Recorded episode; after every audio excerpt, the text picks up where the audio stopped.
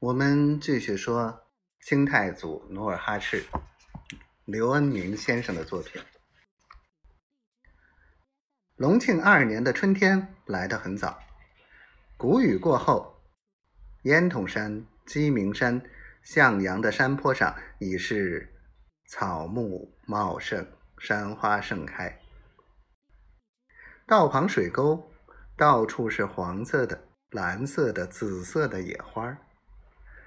苏子河上下，牧放的马群、羊群、牛群，奔腾跳跃，耍欢嘶鸣，给这早来的春天增添了生气。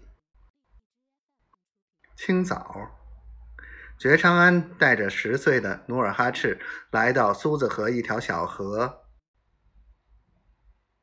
钻进一片小桦树林。开始了一天一次的爷孙习武生活。觉昌安带着两个背着刀枪剑戟的阿哈，一行四人钻进树林，来到一块平坦的草地上。他走到一棵歪脖树下，席地而坐，装上一袋旱烟，点着，背靠着歪脖树抽起来。他一边有滋有味的吧嗒着老旱烟，一边眯着双眼，打量着在花间草丛中捕捉蚂蚱的大孙子，暗自赞赏着：多漂亮，多英俊，鼻直嘴阔，虎头虎脑，红扑扑的脸蛋儿透着几分豪气。烟雾在他眼前袅袅上升。他想起努尔哈赤出生的那个秋夜，想起这十个春秋的朝朝暮暮。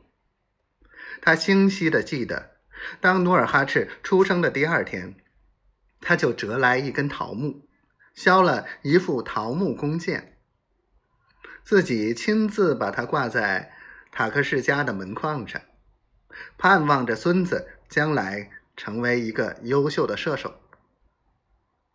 那天早晨，他把桃木弓箭刚刚挂好，就从屯南飞来一对高脖喜鹊，落在塔克氏家院上的核桃树上，喳喳叫着，似乎向他贺喜。从此，那两只报喜的喜鹊，好像就成了努尔哈赤飞黄腾达的先兆。等努尔哈赤长到六七岁。觉长安又特意砍了一截水曲柳，为孙子做了一副木质的弓箭，教他拉弓射箭。早射燕雀，晚射飞鸿。更叫觉长安喜爱的是，努尔哈赤记性特别好，过目不忘。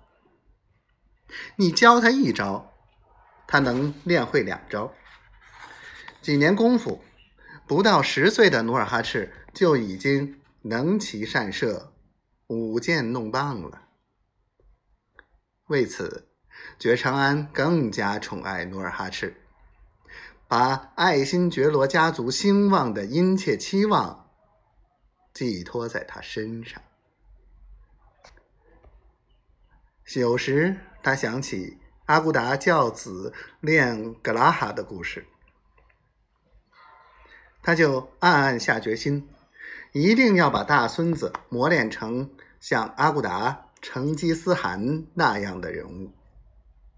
因此，他朝朝暮暮，不管酷暑还是严冬，不管刮风还是下雨，他总是准时把大孙子带到这片树林，习枪练武。有时，他又为自己。给孙子起的小名“罕子”，机节叫好。是啊，罕者稀少也。这孩子生下来，脚心就长着七颗痦子。唐开裂放的那把火没把他烧死，这不就是罕见之事吗？再者，罕者汉字同音也。